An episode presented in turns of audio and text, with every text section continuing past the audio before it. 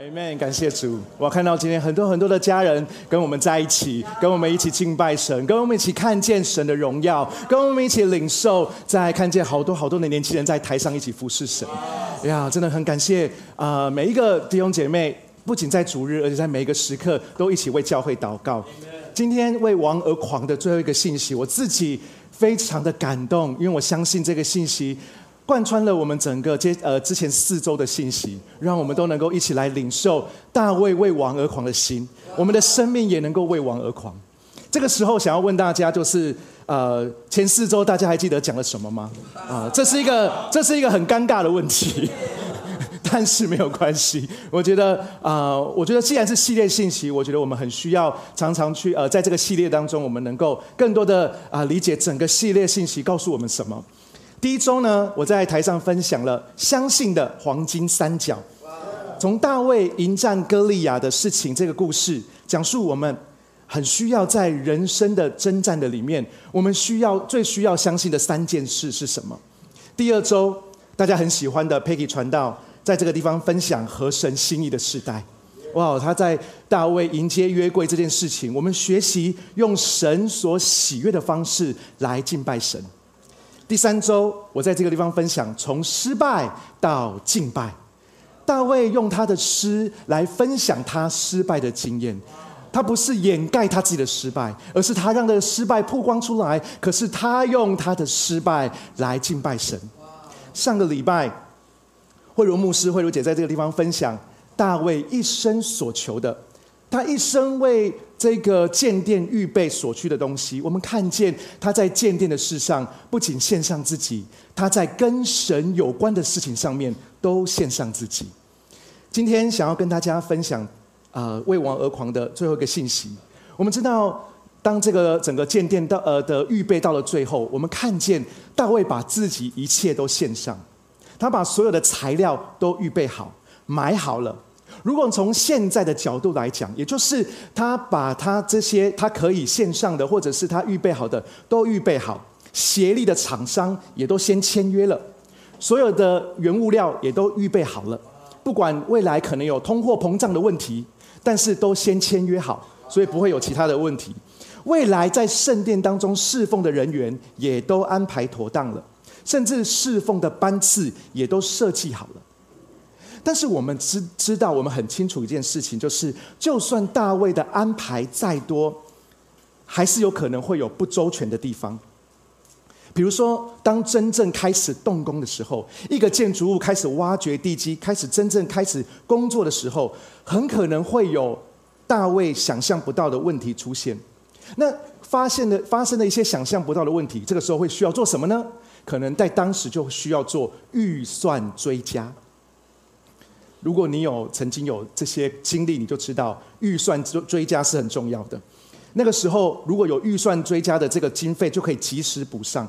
所以，不仅是要预备建店的材料，还要有一个建店的预备金。所以呢，大卫在他晚年的时候，他预备了所有一切建店、一切建店的材料、一切建店的人员。他知道他还要预备一个建店的预备金。所以，大卫在圣经当中，大卫就特别办了一场。募款的聚会，我是不知道有没有参会，但是基本上应该就是聚会而已。他率先做榜样，他尽他所能的奉献自己身上所有、家里所有的金银财宝。历代至上二十九章二到三节，大卫说：“我已竭尽所能的为我上帝的殿预备。”他竭尽他所能的为上帝预备了一切，他甚至还说还说，我还把自己珍藏的金银献上。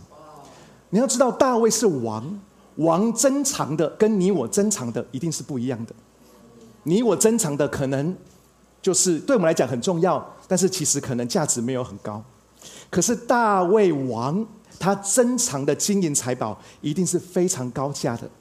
所以大卫说：“我把我自己珍藏的金银都献上。”大卫为了神，在年老发白的时候，他依然全力以赴，他依然把自己献上。大卫身为君王，他愿意把自己可以给的都献给万王之王，所以他为王而狂。除了金银财宝之外，还有什么东西可以献上？因为大卫已经把所有可以献上的有形的东西都献上了。那么还有什么东西是可以献上的呢？哇，原来大卫还有一个无形的东西可以献上，就是他的恩赐，就是他可以为神写诗，因为大卫是一个写诗的人。他不仅把有形的东西献上，他也把无形的恩赐、才干都要献上给神。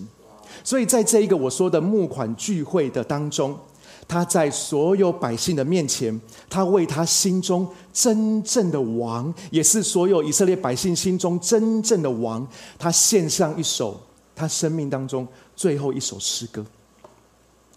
这就是我今天要跟大家分享的为王而狂的最后一个信息，叫做献给王的最后一首诗。我相信大卫他献给王的，献给他心中万王之王、万主之主的最后一首诗。我真的相信这首诗的内容会帮助我们，让我们一起在我们的生命，不管你现在几岁，我们都可以学像大卫一样，我们为王而狂。这首诗的一开始说什么呢？这首诗一开始是从什么开始？这首歌的开始是从赞美开始。历代志上二十九章十到十三节。所以大卫众在会众面前称颂耶和华说：“耶和华我们的父，以色列的神是应当称颂的，直到永永远远的。耶和华尊大能力、荣耀、强盛、威严都是你的，凡天上地下都是你的，国度也是你的，并且你为至高，为万有之首，丰富尊荣都从你而来，你也治理万物。”在你手里有大能大力，使人尊大强盛，都出于你。我们的神啊，现在我们称谢你，赞美你荣耀之名。对大卫而言，大卫的赞美不只是因为发生好的事情，所以大卫赞美神，而是无论在高山还是在低谷，大卫都会开口赞美他的神。所以我第一个要跟他分享，大卫他。献给神的最后一首诗，让我们学习到的第一件事情，就是生命无论高山或是低谷，我们都要开口赞美。不论是在什么样的情况之之下，神都配得我们的赞美，神都配得我们的敬拜。赞美是大卫的生命，大卫一生都在赞美。大卫在旷野的时候也赞美，他在皇宫的时候也赞美。你知道吗？他连在山洞逃难的时候，他仍然赞美神。他在山洞逃难的时候，他仍然有许多的怨怼、许多的抱怨。但是你读他的诗，你知道到了最后，他还是会把一切的荣耀归给他的神。他仍然赞美他的神。他的赞美带领他成为合神心意的人。大卫的生命到了晚年，他回首过去，他经历了多少次的风雨，多少次的颠沛流离、悲欢离合，在他的生命当中发生。但是这个时刻，这个时刻，大卫的晚年到了这个时刻，在人的面前，到了他已经献上所有的一切了，他来到神的面前，他只有满心的感谢，他只有满心的赞美。亲爱的家人们，你知道谁会真心的赞美吗？是谁可以发自内心真正的赞美神吗？就是曾经在低谷的人，曾经在低谷，然后他被神所拯救的人。如果你的一生都是顺遂的，我们仍然可以赞美。但是，如果你曾经在低谷，然而你曾经领受上帝的拯救，就把你从黑暗进入光明的国度，你的赞美一定不一样，因为你的赞美超越你的环境。大卫每一次在痛苦当中，很多的伤痛，很多的不堪，很多的羞愧，很多没有盼望的时刻，但是大卫，因为他经历了全能上帝的手帮助他，拯救他。翻转他的生命，以至于他的生命可以成为一个真正赞美的生命。大卫在低谷，在高山，在任何的身份环境都赞美，因为大卫就是这样的人。他曾经经历被追杀、被逃亡的绝望，他个人的生命也在犯奸淫跟杀人罪里面感到非常的不堪。你知道，在他做王的期间，还被亲生的儿子。叛变篡位，他还必须要被自己亲生儿子追杀。你说这样的经历，然后你跟他说：“大卫，你知道神很爱你吗？”我觉得大卫一定不能相信，一般人无法相信。我们用人的眼光也看不出来他的生命怎么合神心意。但是就是因为如此，大卫在这么低谷的时候，他经历到神极大的救赎、极大的恩典。就是因为在这么低谷的时候，他真的知道他的神是良善的。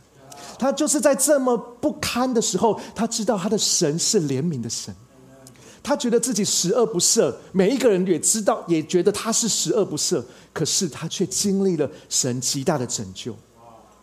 所以大卫他的爱神，他对神的认真，他对神有一种义无反顾的反顾的狂热，不是因为大卫他头壳坏掉，是因为他真的经历从低谷来到神的面前。就算他的生命有挫折。就算他的生命有一些不堪的过去，他仍然可以以他的神为荣。所以他的诗歌一开始就说：“我们的神是应当称颂的。”他没有说我们的神有的时候应当称颂，但是我在低谷的时候，我不知道我的神在哪里。他说：“我的神是应当称颂的。”他说：“我的神应当称颂到永永远远。”不论在什么时刻，我的神都是应当称颂的。不论我的生命在什么样的情况，不论我自己犯罪，不论我自己在许多的时刻，我自己也知道我自己不够完美，但是我的神仍然配得我的称颂。大卫在全心全意的赞美当中，我们刚才读的经文，我们看见大卫不断重复一句话：大卫他说：“神啊，这些都是你的，那个也是你的，这个也是从你而来，这些都是从你而来的。”我们知道赞美会让我们看见，赞美会让我们知道，我们从神得着的东西有多么的丰盛。比如说，当我们赞美神的爱，我们就会越感受到被神接纳；当我们越赞美神的供应，我们就会越感受到我们是丰盛的；当我们赞美神的得胜，那么那个信心就会在我们里面增长。我从大卫的赞美学习到一件事情，就是当我们越赞美，我们就会越相信他会赐给我们什么；当我们越赞美神，我们就会越相信在他的良善当中会赐给我们什么。所以赞美会带我们进入人的良神的良善。当我们赞美的时候，赞美不是例行公事，也不是很无脑的说我要赞美神，我要赞美神，我要赞美神，不是在催眠自己。赞美神是让我们相信。当我们赞美的时候，我们会进入神的同在。赞美是进入神同在的钥匙。赞美可以使我们领受神的能力。所以，为什么诗篇的诗人在诗篇一百篇四第四节说：“当称谢进入他的门，当赞美进入他的院。”因为称谢跟赞美不仅会帮助我们把焦点放在神的身上，赞美会帮助我们置身在神的同在。所以，当我们赞美的时候，不是因为我要赞美神，然后我想要换取什么，或者是圣经要我赞美神。No，当我们赞美神的时候，我们在同一个时间，我们就进入了他的同在。我们同一个时间，当我们赞美神的荣耀，我们同一时间就进入他的荣耀；当我们赞美神的丰富，我们同一时间就进入他的丰富，我们就进入他的能力里面。所以，我们赞美是让我们进入神那奇妙的作为当中。当我们赞美的时候，我们这一个人就变成了神的器皿，我们就能够显出神的荣耀出来。所以大卫他赞美，大卫在高山、在低谷、在人生的各个境遇，他都赞美神，因为他知道他的神是配得赞美的神。大卫他大声赞美神之后，他继续在众人面前唱出他诗歌的创作。十四到十六节，大卫说。我算什么？我的名算什么？竟能如此乐意奉献？因为万物都从你而来，我们把从你而得的献给你。大卫说：“我们在你面前是客旅，是寄居的，与我们列祖一样。”大卫说：“我们在世的日子如影儿，不能长存。”耶和华我们的神啊，我们预备这许多的材料，要为你的圣名建造殿宇，都是从你而来，都是属你的。所以第二个，我跟他分享的，大卫奉献的生命，大卫在他的最后一首给王的诗歌当中，他要表达的就是，即使我们人的生命是那么的短暂，然而我们仍仍然要依然要全心的献上给神。我们的生命是短暂的，亲爱的弟兄姐妹，不论我们能够活到几岁，在神的眼光当中，在许多的事情当中，我们知道我们的生命是短暂的。但是大卫教导帮助我们，让我们知道，即使生命短暂，我们仍然要全然的献上，因为大卫。说，在神的永恒面前，人算什么？在神的无限当中，人算什么呢？我们在世上只是客旅，只是寄居的。我们在世上的日子，就像影儿一样，不能长存。如果我们的生命是这样的渺小，那么我们所有的线上又有什么意义？你知道，就像好像是有人在说。既然地球只是整个银河系，包含整个宇宙毫不起眼的存在，那么在这个星球上所有运行的一切，包含我们的存在，有意义吗？但是我要说，如果地球只是来自于大爆炸。如果生命只是因着演化而来，如果你我的存在只是一个意外的话，那么在这小小的地球所发生的一切，在跟这整个冰冷又无穷大的宇宙而言，的确是毫无意义的。但是，我要跟亲爱的 Future 家人讲，但是，感谢主，真实的事情不是这样的，因为地球是被神精心创造的。因为你我也是被神精精心创造的，因为精心创造，所以我们的存在意义重大。因为是精心创造的，所以我们的存在是意义重大的。比如说，我们 Future 的主日，每一个环节都是精心制造的。所以，因为是精心制造每一个聚会的环节，包含聚会之前，包含聚会之后，所以聚会的前、中、后的每个环节都是精心创造的，都是精心安排的。所以每一个环节都是意义重大的。在主日崇拜，当你来到从一楼来到地下室的每一分每一秒都是重要的。没有任何一个时间是不重要的，因为每一个时间都是神为你精心设计的。我们这一个教会虽然没有很大，但是每一个空间都是精心制造的，都是精心设计的，都是精心创造的。所以每一个空间都有它存在的目的，每一个空间当它被使用的时候意义重大，因为精心创造，所以意义重大。以佛所书二章十节，保罗告诉我们说：“我们是上帝的杰作，是在基督耶稣里创造的，为要完成上帝预先安排给我们的美好工作。所以，我们是上帝的杰作，我们是上帝精心的设计，为要完成上帝安排我们的美好工作。”你知道，如果神有一个美好的工作要完成，那么他一定要找一个美好的人来完成他美好的工作。他不会随便找一个随便的人，或者是在意外当中生出来的人，或者是在演化当中不不知道为什么出来的人，然后说你是不知道怎么来的，但是你要完成一个美好的工作。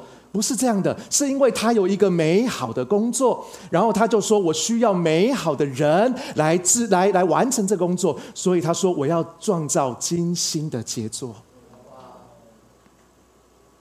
亲爱的家人们，我们是神精心的杰作，因为你是被创造的，所以你是重要的。你不是变来的，你是被创造来的。大卫在诗歌里面说：“所有建殿的材料、预备的金钱，都是从神来的。”那么，如果所有的一切、所有的金钱都是从神来的，那么神怎么看待我们的奉献呢？大卫自己帮助我们回答这一题。在十七节，大卫说：“我的神啊，我知道你鉴察人心。”喜悦正直，我以正直的心乐意献上这一切的物。现在我欢喜欢见你的名在这里，都乐意奉献于你。原来神看重的不是钱，神看重的永远是我们的心，因为他是鉴察人心的。你知道大卫他合神心意，他了解神在想什么。如果大卫在经文当中讲说：“我的神啊，我知道你看这些钱的数字。”哇，那我们真的。要注意我们投的钱的数字。但是神，但是大卫却告诉我们说：“神啊，你是鉴察人心的。”他说：“我知道你是鉴察人心的。”所以，就算大卫奉献了所有的金钱，但是他仍然知道他的神鉴察他的心。我们都知道寡妇两个小钱的故事，在圣殿当中，耶稣坐在圣殿奉献箱的外面。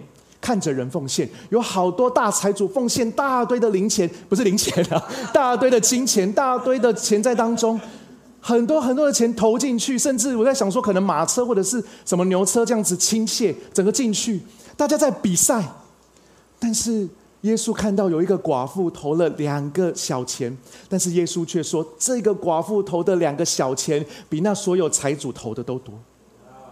耶稣讲这个话，不只是要教导他的门徒。耶稣讲的话，就是要 fulfill 这句话，就是指耶稣说，神是鉴察人心的。耶稣他以自己是神的儿子的形象，告诉我们每一个人，就是神鉴察人心。原来神在乎的不是我们奉献的数字，而是我们奉献的数字是怎么来的。让我再说一次，神不是去看，神不是在乎我们奉献的数字，神是在乎我们奉献的数字是怎么来的。对于奉献，神永远不会对我们说：“嘿，那个人奉献那么多，为什么你奉献这么少？”神永远不会对我们讲这种话。但是神也许真的会更让我们希望我们更多的思想说：那个人如此奉献，那我可不可以也这样？大卫在这首诗里面，刚才我们读，他说提到了两个很重要的心，因为他说神是鉴察人心的，所以他讲到很重要两个奉献心的概念。第一个概念是乐意的心。什么是乐意的心呢？乐意的心指的就是你我的奉献是反映对神的爱，而不是被逼迫的奉献。这个叫做乐意的心，因为你的奉献是反映你对神的爱，而不是反映你被神逼迫。我之前在一些聚会当中，有一些在带带奉献的人分享说，因为他的心很希望大家更多的奉献，很希望大家过了能力的奉献，他很希望鼓励大家更多的奉献，所以他就讲一句话，他说：“奉献到心痛才叫做奉献。”大家有听过这句话吗？你要奉献到心痛才叫做真正的奉献。我那时候听，我说：“那我以前都是假奉献。”因为我以前奉献没有什么心痛的感觉，我觉得我很开心，我觉得我奉献很乐意，我觉得我奉献在神的国度，我觉得我奉献很有意义。我我奉献没有我我没有那种被逼的感觉。哇，原来我的奉献没有不是真正的奉献。我今天要告诉亲爱的家人们，如果你会心痛，那不是乐意的奉献。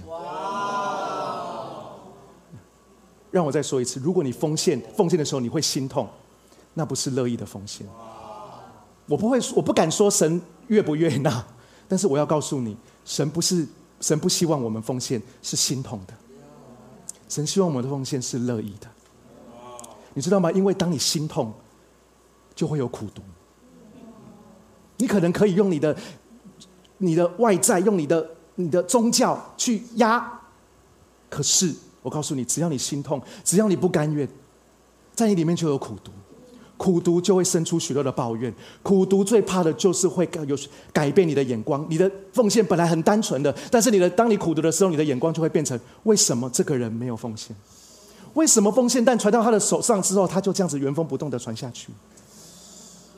你知道，当我们奉献的时候，我们真的，当我们我们我们不要不要让自己心痛，我们的奉献是乐意的，永远都是乐意的。每一次的奉献都知道我在干嘛。每一次的奉献，我都知道，我只奉献的这一点钱，这一些的钱，这所有的钱，不管多少，我知道我的心是什么。我的心是乐意的奉献。有的时候，我会请教会的弟兄姐妹吃楼上全家的冰淇淋。呃，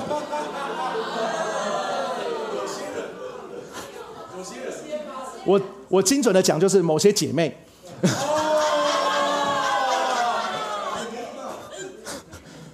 以后我会改，我会改，我会改。你知道，我每次买冰淇淋给他们吃的时候，或者有一些新朋友来到我们当中的时候，我我如果有感动，如果有感动，我不可能买了，然后拿给他，然后我心中讲说：“哎呀，真心痛。”我怎么会这？哎，没办法，这是上帝的恩，这是上帝的感动，没办法。No，上帝不会感动你，没办法。上帝不会逼你奉献，但是上帝会鼓励你。嘿，你要不要试试看？上帝永远不会逼我们做，但是上帝会挑战我们。但是挑战我们的心，我们仍然是乐意的，因为我们知道我们的神配得。所以，我们奉献是因为神的爱，是因为我们爱神，是因为神配得，所以那是乐意的心。所以，如果你以后再听见什么心痛的，你就奉耶稣的名说：“我不心痛，我的奉献都是乐意的。”第二个心是什么呢？第二个心就是正直的心。什么叫做正直的心呢？我们除了要有乐意的心之外，我们还有一个正直的心。什么是正直的心？就是我们的奉献是单纯回应神的恩典，我们不是要跟他交换什么好处。这个叫做正直的心。我们需要在奉献当中训练正直的心，训练我们跟神的关系是单纯的。我们把自己所有的一切归给神。神给我们，既然所有的一切都是神给我们，那么我们把自己所有的一切归给神，奉献是归给神的过程，不是交换的过程。当我们奉献的时候，并不是我们奉献的心，并不是说我奉献那么多了，所以神点点点。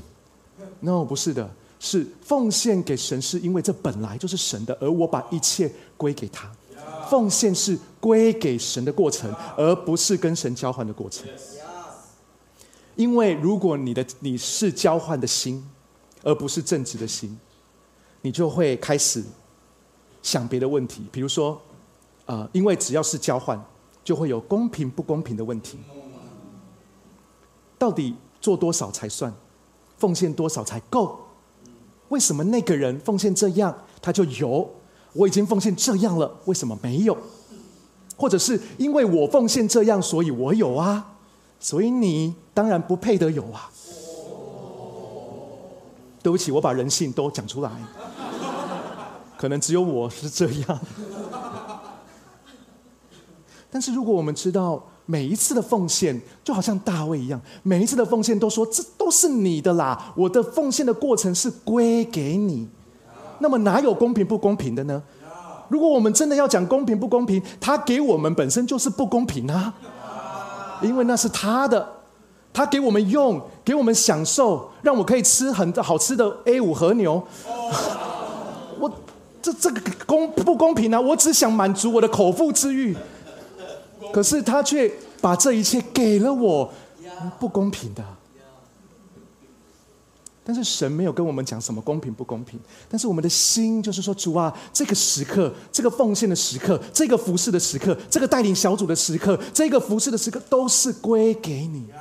我把我的东西归给你，我把我的钱归给你，我把我的恩赐归给你，因为这一切，大卫说都是从你而来的。让我们更单纯的奉献，让我们奉献是对神的尊荣，而不是给魔鬼留地步。大卫体会到一件事情，就是人生是短暂的，人生就像婴儿一样，不管你现在是几岁，你都知道人生是短暂的。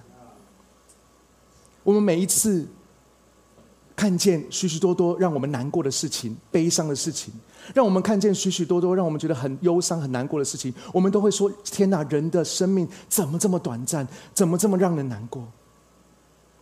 但是大卫却帮助我们，让我们知道，对。生命是短暂，但是我们每一个人对神奉献的心却是无比的重要。因着你我奉献的心，原本在宇宙当中微不足道的人类，在神眼中却是伟大的。让我再说一次，因着我们奉献的心，让原本在宇宙中微不足道的人类，在宇宙中这么这么的渺小。可是，在神的眼中却那么伟大。让我们一起看待我们的奉献。每一次奉献，永远相信你的奉献是重要的，永远相信你的奉献是在神的眼中伟大的。然而，让我们带着乐意的心，让我们带着正直的心。第三个，大卫每一次的诗来到最后一段的时候，他都会再一次的更更深的来敬拜神。大卫的这一首献给王的诗到了最后，大卫跟神祷告说：“耶和华，我们列祖亚伯拉罕、以撒、以色列的神啊，求你使你的名长存这样的心思意念，坚定他们的心归向你；又求你赐我儿子所罗门诚实的心，遵守你的命令、法度、律例，成就这一切的事，用我所预备的建造殿。”大卫在这里分享，讲出他的心情。在这个地方有一个很深的，我觉得有一个很特别的信息要告诉大家。大卫在这个祷告当中，在这首诗当中，他跟神求一个恩典。在这一段里面，我刚才读的那一段那一段里面，大卫跟神求恩典，说希望他的百姓跟接续他王位的所罗门，要在他离开的时候，面在他离开之后，面临这个多变的世界，仍然可以紧紧跟随神。他说。神啊，求你帮助我们，让我们的百姓能够坚定他们的心归向你。大卫跟神说：“神啊，求你帮助我的儿子以色呃所罗门，能够用诚实的心遵守你的命令。”所以大卫再一次在他的诗歌当中告诉我们，教导我们在世事多变的时候，更要紧紧的跟随神。大卫很清楚，在他还活着的时候，他在世的日子，他可以好好的管理这一切。每一个人员，每一个行政作业，他可以看着所有的领袖，看着所有的百姓，好好的跟随神。他可以好好的看着他的儿子所罗门，好好的跟随神。只要他还活着，但是事实是他终究会离开。他永远无法永，他不可能永远看着这一群人。意思就是，你不可能看着你的下一代，永远、永永远远一直看着他，然后让他能够。在你的看顾当中，在你的永远看顾当中，他跟随神。我们要怎么让我们的下一代持续跟随神呢？就是我们这一代持续跟随神。大卫知道世事难料，他知道就算他预备的这么齐全，这么丰盛，所罗门王继位的时候，他的儿子所罗门继位的时候，那个时候世界上的情况是怎么样呢？他也不知道。他也没有办法掌握，他怎么真的能够相信，或者他真的能够放心说，他离开人世，然后所有的呃那个所罗门王，然后所有的百姓都说，OK，我们真的照着大卫王的吩咐来建殿呢？就算这么做，殿又能够做多殿做个工程，是不是能够持续下去？你们知道吗？英国的西敏寺大教堂，意大利的米兰大教堂。历时超过五百年才完成，五百年的一个建筑，哎，你们知道五百年是什么概念吗？中华民国才 一百一十二年而已啊，经历快要超，就是差不多五个中华民国。德国的科隆大教堂甚至超过六百年才完工，为什么呢？因为环境不一样啊，因为世界会变啊，有战争、经费短缺、工匠不足的原因，会延宕所有工程完工的日期，不是吗？建店这件事情会不会也出现这种事情？会不会顺利开工呢？开工了会不会有天灾人祸呢？百姓会继续支持吗？领袖会不会拦阻呢？本来建店的经费够吗？会不会因为要建店，可是要盖高速公路，所以就把建店的经费拿来用高速公路呢？会不会这样子的事情发生呢？更重要的是，所罗门会不会跟他的爸爸一样看重这件事情？会不会坚持到底把圣殿完工？我们都相信大卫不可能预备这一切，所有的东西都预备好了，然后就心中讲说：“嗯，圣殿可能要五百年才能完工。”这件事情可能大卫绝对不可能接受的。再想远一点，就算圣殿完工了，大家能够好好按着他预备的班次敬拜神吗？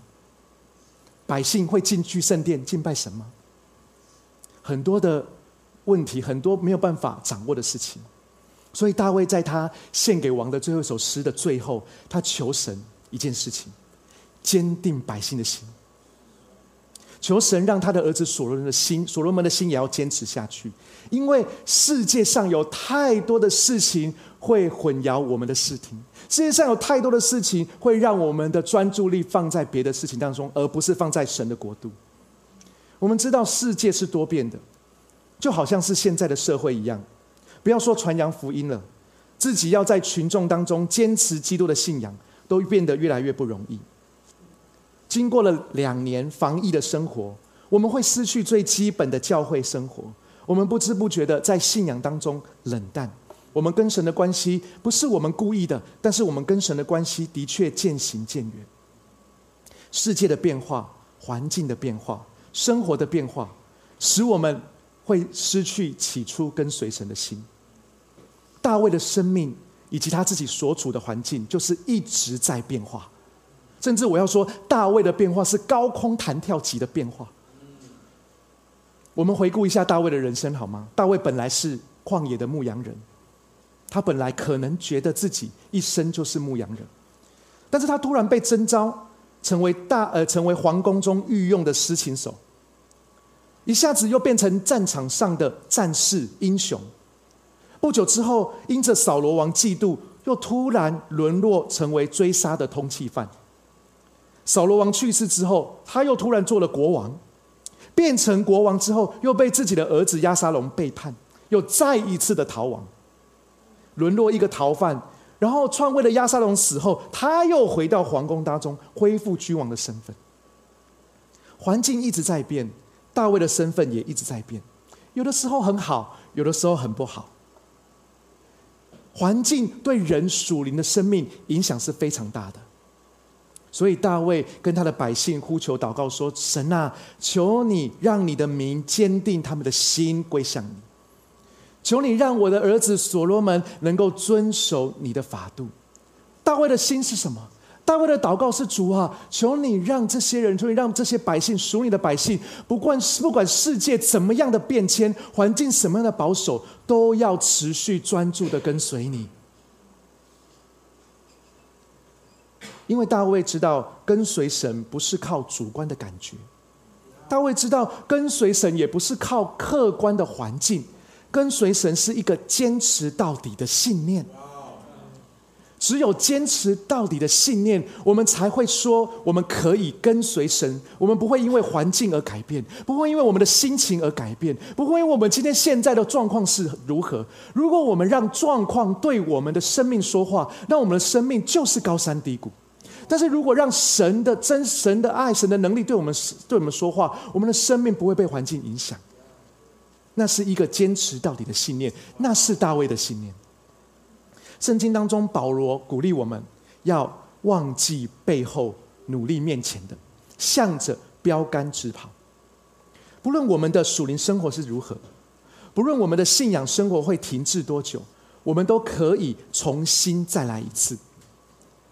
不管世界会怎么样变，但是标杆是不会变的。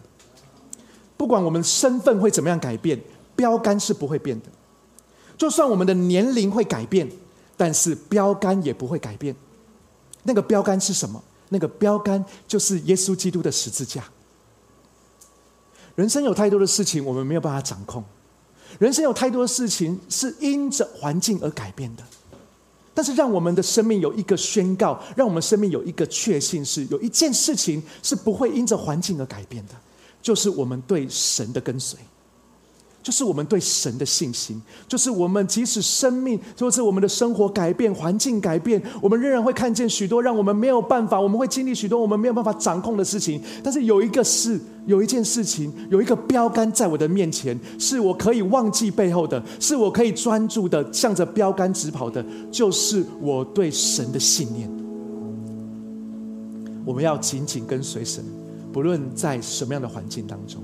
大卫说：“不论发生什么事情，我有一个祷告，是神啊，让你的百姓，让我的儿子，让接下来在这一个土地当中的每一个百姓，都能够紧紧跟随神。”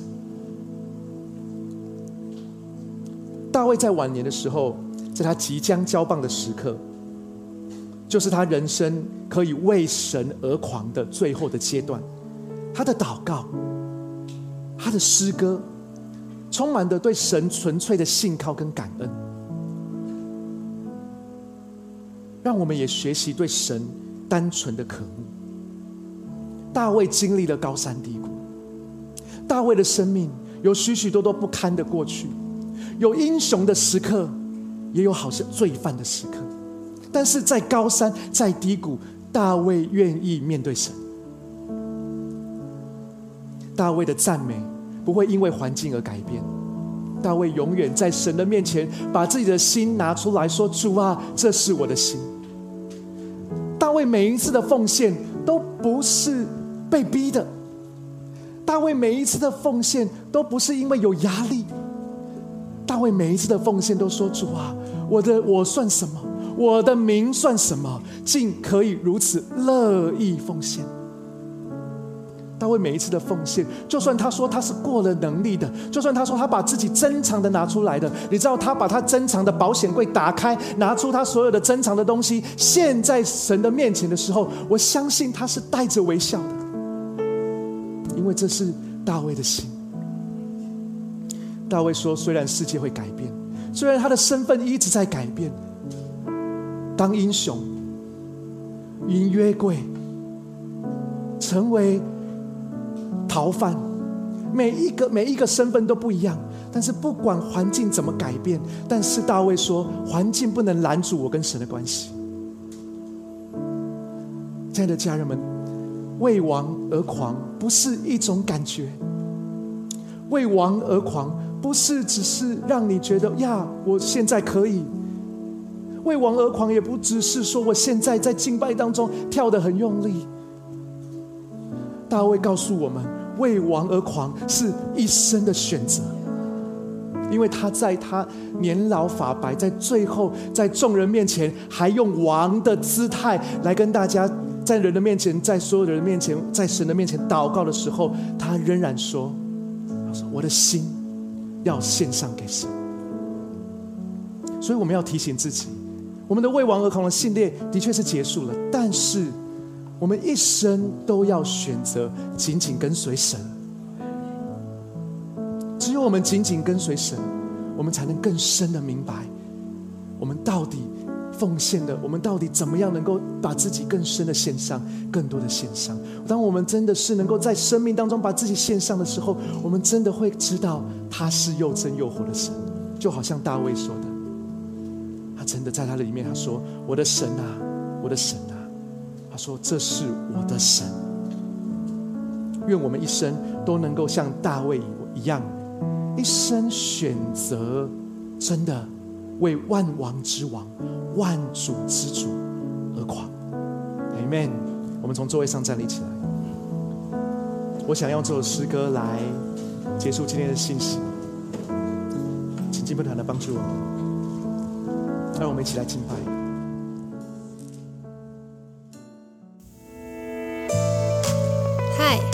开心有你一起收听我们的主日信息，也希望今天能够更多祝福到你的生活和生命。那如果你想要更多认识这份信仰，或者更多了解 The Future 未来复兴教会，都欢迎在资讯栏上的连接联络我们，让我们可以帮助你哦。祝你有个美好的一天，拜拜。